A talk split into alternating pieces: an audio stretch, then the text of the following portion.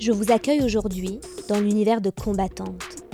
Je parle ici de combattantes non violentes qui sont liées par l'envie d'intensifier la connaissance d'elles-mêmes pour avancer au quotidien, avec la joie du cœur uniquement. J'ai appelé ce podcast combattante car je fais partie de ces personnes pour lesquelles la résilience fait partie pleinement d'elles-mêmes. De mon côté, je suis Charlotte Vallée, coach, hypnothérapeute et praticienne en massage du visage Kobido sur Paris. Aujourd'hui, il s'agit d'un hors-série sur le thème de la connaissance de soi. L'importance de se connaître pour être heureux et tout simplement se sentir bien au quotidien. Socrate disait d'ailleurs Connais-toi toi-même. Pour information, mon MOOC, il s'agit d'une formation à distance, en ligne, sort officiellement le 6 mars, après tant de mois d'attente. À l'intérieur, vous allez retrouver 21 modules pour apprendre à vous connaître en douceur, avec des exercices, des audios un peu comme celui-ci, des vidéos, des conseils, etc. Si vous êtes intéressé, n'hésitez pas à venir m'en parler. J'ai hâte de vous faire découvrir ce mot qui a été un long travail de mon côté et qui vous aidera énormément à évoluer. Aujourd'hui, je vous souhaite tout simplement une belle écoute. Aujourd'hui, j'ai envie d'échanger avec vous sur l'importance de la connaissance de soi. En fait, je me rends compte que la majorité des mauvais choix que nous prenons, que vous prenez, que je prends, vient souvent d'un manque de connaissance de nous-mêmes. La faute à qui?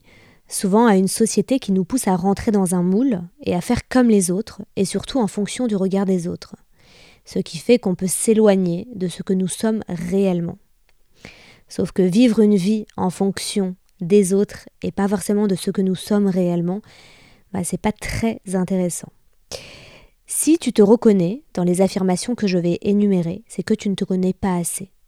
Au final, se connaître, c'est quoi? C'est aussi oser, oser être soi-même, sans avoir de masque, oser prendre des risques, oser vivre ses rêves et oser vivre la vie que vous souhaitez réellement vivre, bien loin des schémas limitants, des croyances limitantes, des peurs et de ce que nous fait croire très souvent et un peu trop souvent la société.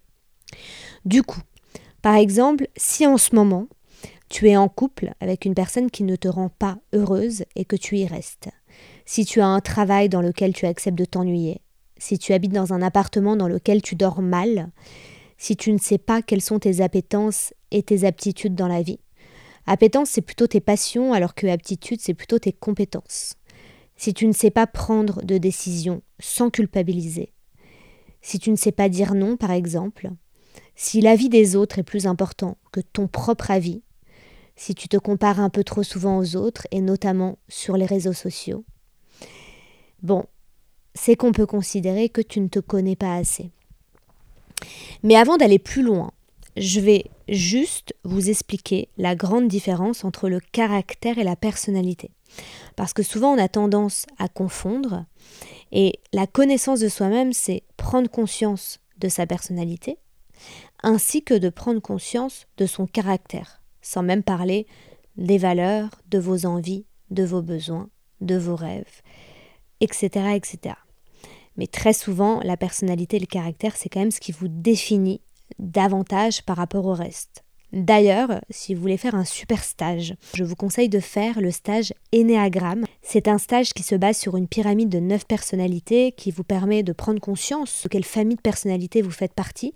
Et ça vous aide d'ailleurs à mieux comprendre aussi les autres, à vous comporter d'une certaine façon avec les autres et à coopérer dans une ambiance de groupe parce que c'est pas forcément évident et je suis la première personne qui peut être victime de tout ce qui est ambiance de groupe parce que j'ai beaucoup de mal avec ça.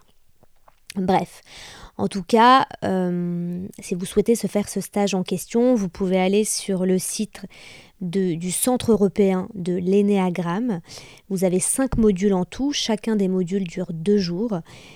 Et ça vous permet, encore une fois, d'apprendre à vous connaître en fonction de l'énéagramme, qui est quand même quelque chose d'assez officiel en psychologie. Pour revenir à nos moutons, la personnalité, c'est quoi? La personnalité, c'est un terme qui est donné à ce qui différencie une personne des autres. Pourquoi? Car la personnalité est composée de tous les traits innés et distinctifs d'un individu. Dans la personnalité, on retrouve les caractéristiques émotionnelles, les attitudes et les comportements d'une personne. Alors qu'au contraire, en ce qui concerne le caractère, il n'est pas du tout inné. Le caractère n'est pas figé, il est évolutif. Il se forme à partir des expériences de chaque individu et représente surtout la manière que possède chacun de réagir aux situations auxquelles il fait face. Selon les études, il existerait plusieurs grands types de caractères qui permettraient de résumer ceux qui existent. Par exemple, est-ce que vous êtes plutôt sanguin, colérique ou par exemple nerveux?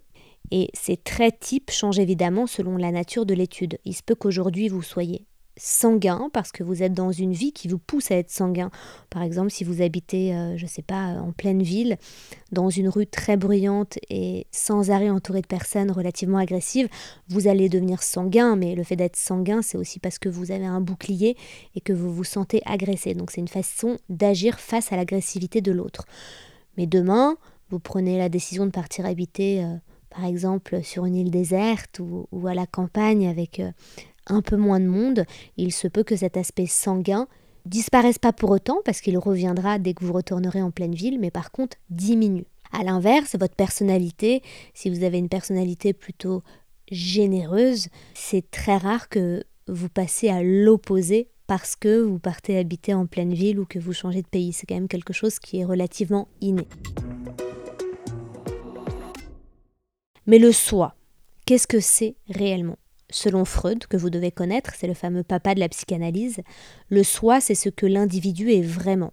Il regroupe donc tous les traits de personnalité, mais aussi tout le caractère d'un individu, ce qu'il est donc au fond de lui et ce qu'il est donc vraiment. Par définition, la connaissance de soi repose à la fois sur la conscience de soi et sur l'objectivité que l'on peut porter sur soi afin de connaître ses traits de personnalité et de caractère Fondement même du développement personnel, la connaissance de soi permet de s'adapter aux changements qui surviennent dans notre vie. Au-delà de ça, elle permet de mieux se cerner et d'appréhender la vie sans trop d'artifice, avec les traits qui nous composent et nous définissent en tant qu'individus. Et à travers cela, la connaissance de soi est l'un des chemins vers la liberté et donc l'épanouissement. Pourquoi un podcast sur le fait de te connaître? Tu pourrais te dire, ouais, ok, euh, euh, elle cherche à ce qu'on apprenne à se connaître, mais j'en ai pas forcément envie. Bon, les raisons qui peuvent t'amener à vouloir davantage te connaître, ou tout simplement te comprendre, peuvent être multiples. Bien souvent, elles sont le fruit des attentes, parfois trop élevées, que la société fait peser sur tes épaules.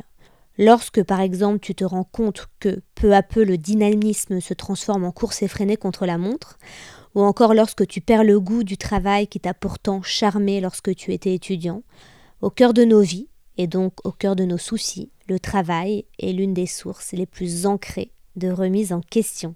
D'ailleurs, j'imagine que depuis un an, depuis ce début de, crise et, et de confinement, j'imagine que vous êtes beaucoup à avoir remis votre quotidien en question, mais pas tellement le quotidien en soi, plutôt le travail. C'est dingue comme on a tendance à euh, définir notre vie souvent en fonction de ce qu'on fait plutôt que de ce qu'on est. Et la première chose qu'on remet en question, c'est souvent le travail.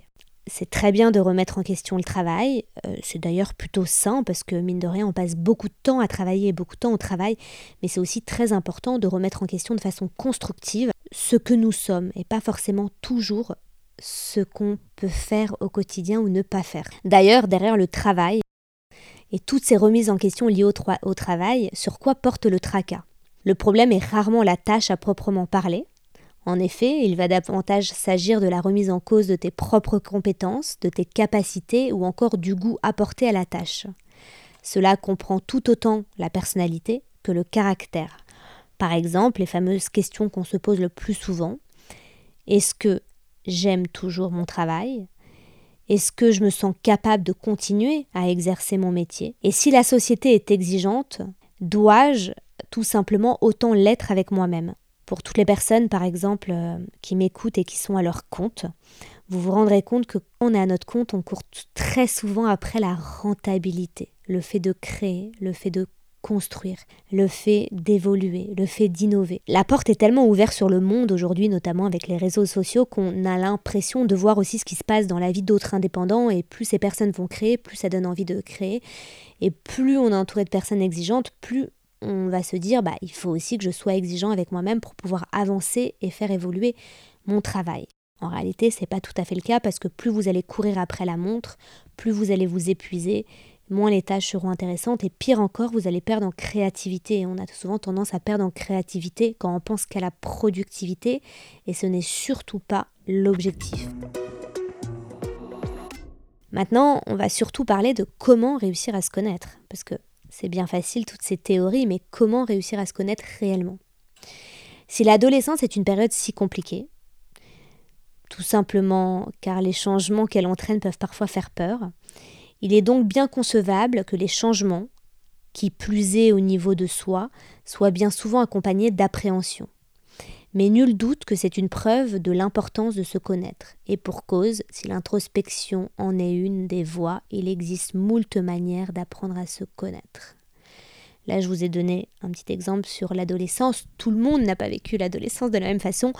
Pour ma part, mon adolescence a été relativement catastrophique. J'étais très mal dans ma peau, je rougissais dès qu'on me donnait la parole. D'ailleurs, je n'osais pas prendre la parole, j'attendais tout simplement à ce qu'on me donne la parole.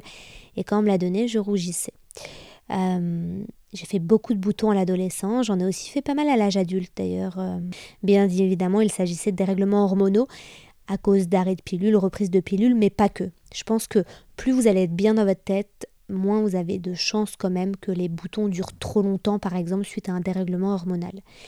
Et moi, je faisais partie de ces personnes qui ne se connaissaient pas, qui ne savaient pas vraiment euh, où était ma place. Euh, j'ai été prise sous tutelle à l'âge de 8 ans par un oncle et une tante, j'ai pas eu mes parents, je suis passée euh, par un foyer pour enfants plus petites et on m'a jamais trop donné ma place, en tout cas dans cette vie. J'ai pas été une enfant désirée et c'est vrai que pour prendre ma place, ça a été quelque chose de compliqué d'extrêmement compliqué même.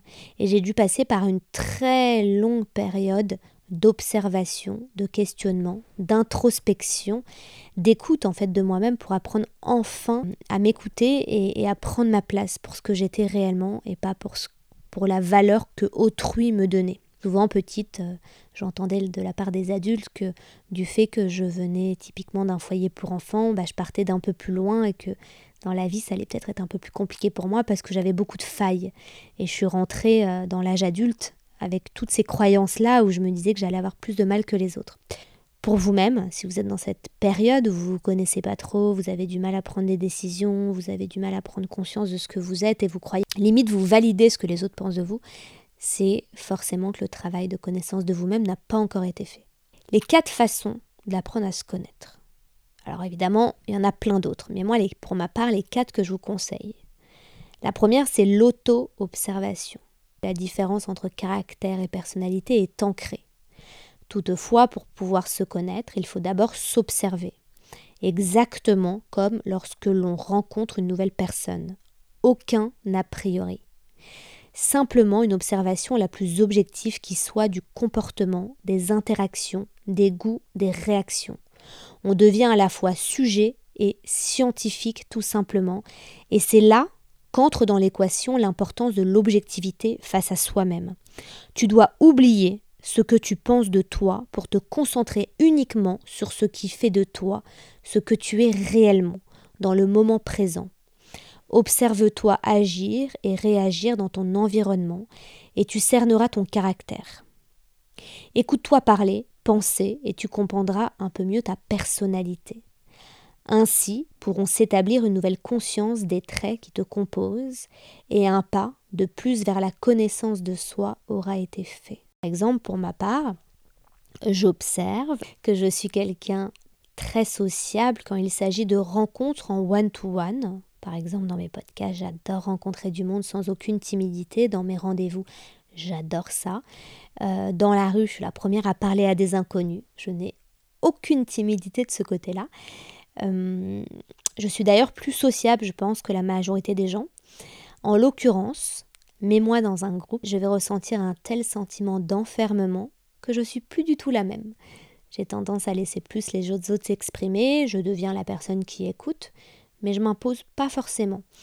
Euh, bon alors là ça vient de ma blessure d'enfermement où je me sens vite enfermée euh, par tout ce qui est lié à l'aspect euh, un peu dictat. Souvent quand on a tendance à évoluer en groupe, bah, on forme nos cerveaux de la même façon, on s'enferme un peu dans des idées et moi je ressens l'enfermement des groupes très souvent, ce qui fait que j'adopte une attitude qui peut être un peu autiste. Je l'ai observé il n'y a pas de souci. J'ai pas de jugement sur ce comportement.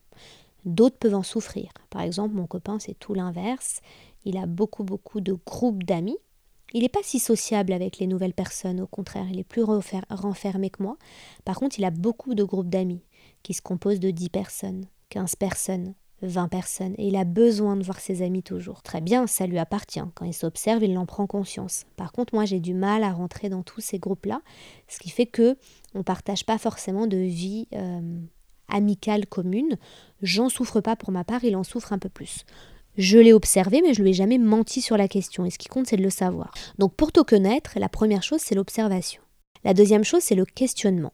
S'observer, c'est bien, ok, c'est cool, mais ça ne fait pas tout.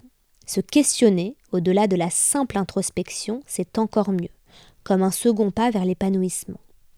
Il s'agit surtout tout simplement d'établir ici ce qui peut te plaire et te déplaire. L'un comme l'autre sont importants, attention. Par exemple, lorsque tu es invité à une soirée entre amis, interroge-toi. Ai-je envie de m'y rendre? Est-ce que j'en ressens le besoin? Est-ce que je me sens obligée d'y aller car c'est ce que l'on attend de moi?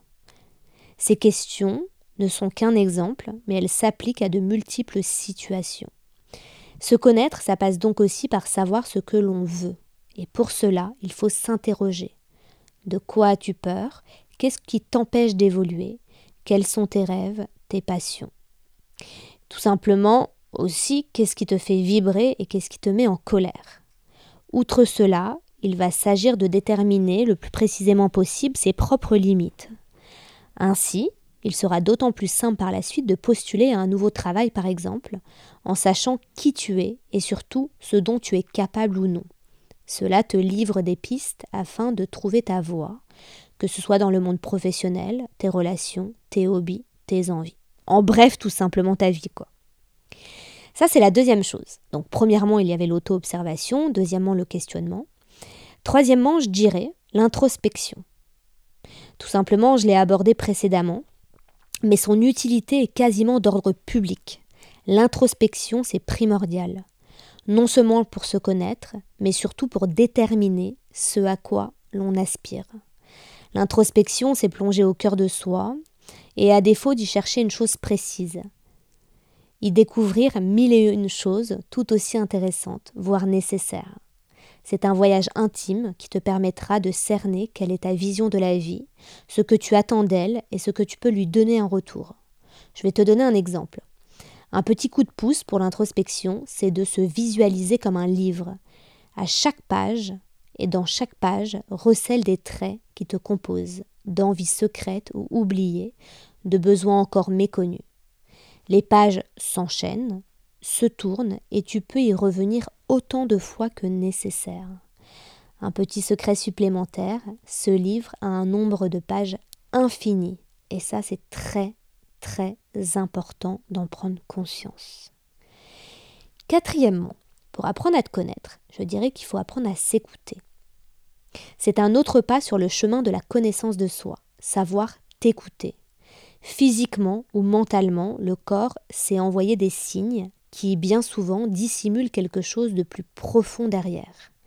Si une migraine, par exemple, est peut-être le fruit de trop longues heures passées devant un écran d'ordinateur, elle peut aussi être un avertissement du corps quant à une déshydratation, par exemple. Il existe de multiples signes, des avertissements cachés dans le comportement de chacun. Il est donc important de savoir t'écouter et surtout apprendre à reconnaître les signes pour pouvoir les contrer et redonner au corps ou à l'esprit ce dont il a besoin. Mais s'écouter, c'est aussi suivre ton cœur. Bien entendu, le chemin de la vie ne se résume pas dans un long sentier passionné.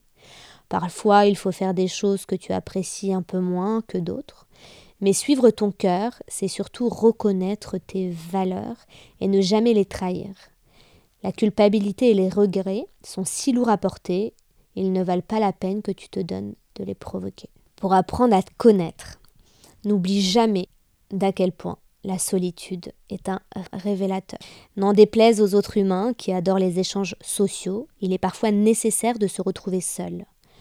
En effet, la solitude peut avoir de nombreux avantages, comme le fait de pouvoir se ressourcer, mentalement, émotionnellement et donc physiquement.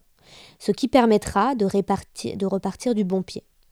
Dans le même esprit, l'introspection se pratique toujours mieux, seule, et permet également de se connaître un peu mieux, notamment en analysant la personne que l'on est en ce moment, les motivations que l'on a, les sentiments que l'on éprouve, etc. Donc, j'entends bien que la solitude, c'est pas quelque chose de très agréable, d'autant plus si vous n'avez jamais été habitué à être seul. Mais par contre, obligez-vous au moins deux à trois soirs par semaine d'être seul. En ce moment, avec le confinement à 18h, c'est quelque chose qu'on nous impose euh, presque, automatiquement, mais quand les beaux jours reviendront, ne faites pas des soirées du lundi au dimanche. Tentez aussi de temps en temps d'être seul pour lire un livre, regarder une série qui vous plaît, écrire, faire une formation. En tout cas, le plus important, en fonction de tout ce que je vous ai dit aujourd'hui, c'est en première étape de cerner vos grands traits de caractère il existe plusieurs listes d'adjectifs et leurs contraires sur Internet que vous pouvez trouver. Et en fait, à chaque fois, cochez le trait de caractère qui vous convient le plus. Par exemple, consciencieux ou plutôt étourdi, idéaliste ou réaliste, rebelle ou docile, dynamique ou nonchalant, original ou conformiste, enthousiaste ou plutôt indifférent, serviable ou perso, curieux ou blasé, impulsif ou réfléchi, méthodique ou brouillon, persévérant ou vite découragé, tolérant ou intolérant, autoritaire ou soumis, énergique ou passif, attentif ou rêveur, calme ou remuant, coléreux ou placide, sociable ou solitaire. Autre chose de très important aussi dans la connaissance de soi, il s'agit des valeurs. Tu as repéré tes traits de caractère et tes aptitudes, par exemple par rapport à l'exercice que je t'ai proposé de faire auparavant. Maintenant, une autre étape, il s'agit tout simplement d'aller creuser et d'aller connaître tes motivations et tes valeurs profondes. Qu'est-ce qui est le plus important pour toi dans la vie? Que recherches-tu? Qu'attends-tu de ton futur métier, de tes études, de ta vie sociale? Toutes ces questions qu'il faut se poser et se reposer hyper souvent vont te donner la direction et le sens à donner à ta propre vie. Là, je vais te donner par exemple quelques, enfin, je vais te donner quelques exemples de motivation. En motivation, tu peux avoir le fait d'être célèbre, de gagner beaucoup d'argent, d'aider les autres, d'être indépendant et autonome dans ton travail par exemple ou dans ta vie personnelle, de commander ou diriger une équipe, de résoudre des problèmes techniques compliqués, d'avoir la sécurité de l'emploi, de voyager, de travailler dans un secteur qui te passionne, par exemple l'automobile, l'aéronautique, un secteur audiovisuel, l'informatique, etc. Les valeurs, c'est vraiment tout ce qui va créer des relations les plus saines. À partir du moment où vous avez des valeurs communes avec d'autres personnes, ça va faciliter la tâche et sincèrement la faciliter. Si vous le souhaitez, encore une fois, et que vous avez été intéressé par ce podcast, je peux vous envoyer par email une liste de valeurs absolument non exhaustive. Mais il y a plus de 400 valeurs et ce serait intéressant de trouver les vôtres et de les comparer par exemple avec votre conjoint ou votre conjointe ou votre meilleur ami et voir si vous en avez en commun. Le but, c'est ne pas d'avoir toutes les valeurs en commun, mais de ne pas avoir trop de valeurs opposées. Si vous avez trop de valeurs qui sont opposées, ça devient compliqué et ça crée souvent des discordances dans les relations humaines. En tout cas, quoi qu'il arrive, quoi qu'il arrive, si vous voulez commencer à apprendre à vous connaître aujourd'hui, il ne s'agit pas forcément que d'écouter un podcast comme ça, mais il s'agit surtout de commencer à enlever ce fameux port du masque. Le masque qu'on met en société n'est pas obligatoire. On a tendance à mettre ce masque pour nous protéger, mais si vous voulez vraiment aller au plus profond de vous-même, il faudra vous montrer tel que vous êtes en rougissant en public, euh, en étant gêné quand vous parlez avec des inconnus, avec vos boutons, avec vos problèmes de peau, avec vos problèmes de poids, euh, avec euh, votre autisme pour certaines personnes, etc., etc. Mais il s'agit déjà de se montrer tel que vous êtes. Si l'humain a su s'adapter pendant si longtemps aux époques et aux changements que chacune d'entre elles a amenés dans son sillage, c'est tout simplement car il a une grande capacité d'adaptation. Aujourd'hui, bien plus finement, le comportement de chacun s'établit en fonction des personnes dont il est entouré. Alors, comment tout simplement êtes-vous lorsque vous êtes en face de votre patron et lorsque vous buvez un café en terrasse avec quelques amis? J'imagine que vous êtes différent, non? C'est tout à fait normal. L'être humain s'adapte à son environnement et aux situations. Mais cela ne signifie pas qu'il faut vous perdre en cours de route. Vous pouvez tout à fait être professionnel sans renier votre excentricité par exemple. De même, vous n'êtes pas obligé de feindre la joie si vous venez de perdre votre hamster. Vos amis pourront comprendre votre baisse de morale due au deuil. Alors n'ayez pas peur de votre vraie nature et laissez-la s'exprimer.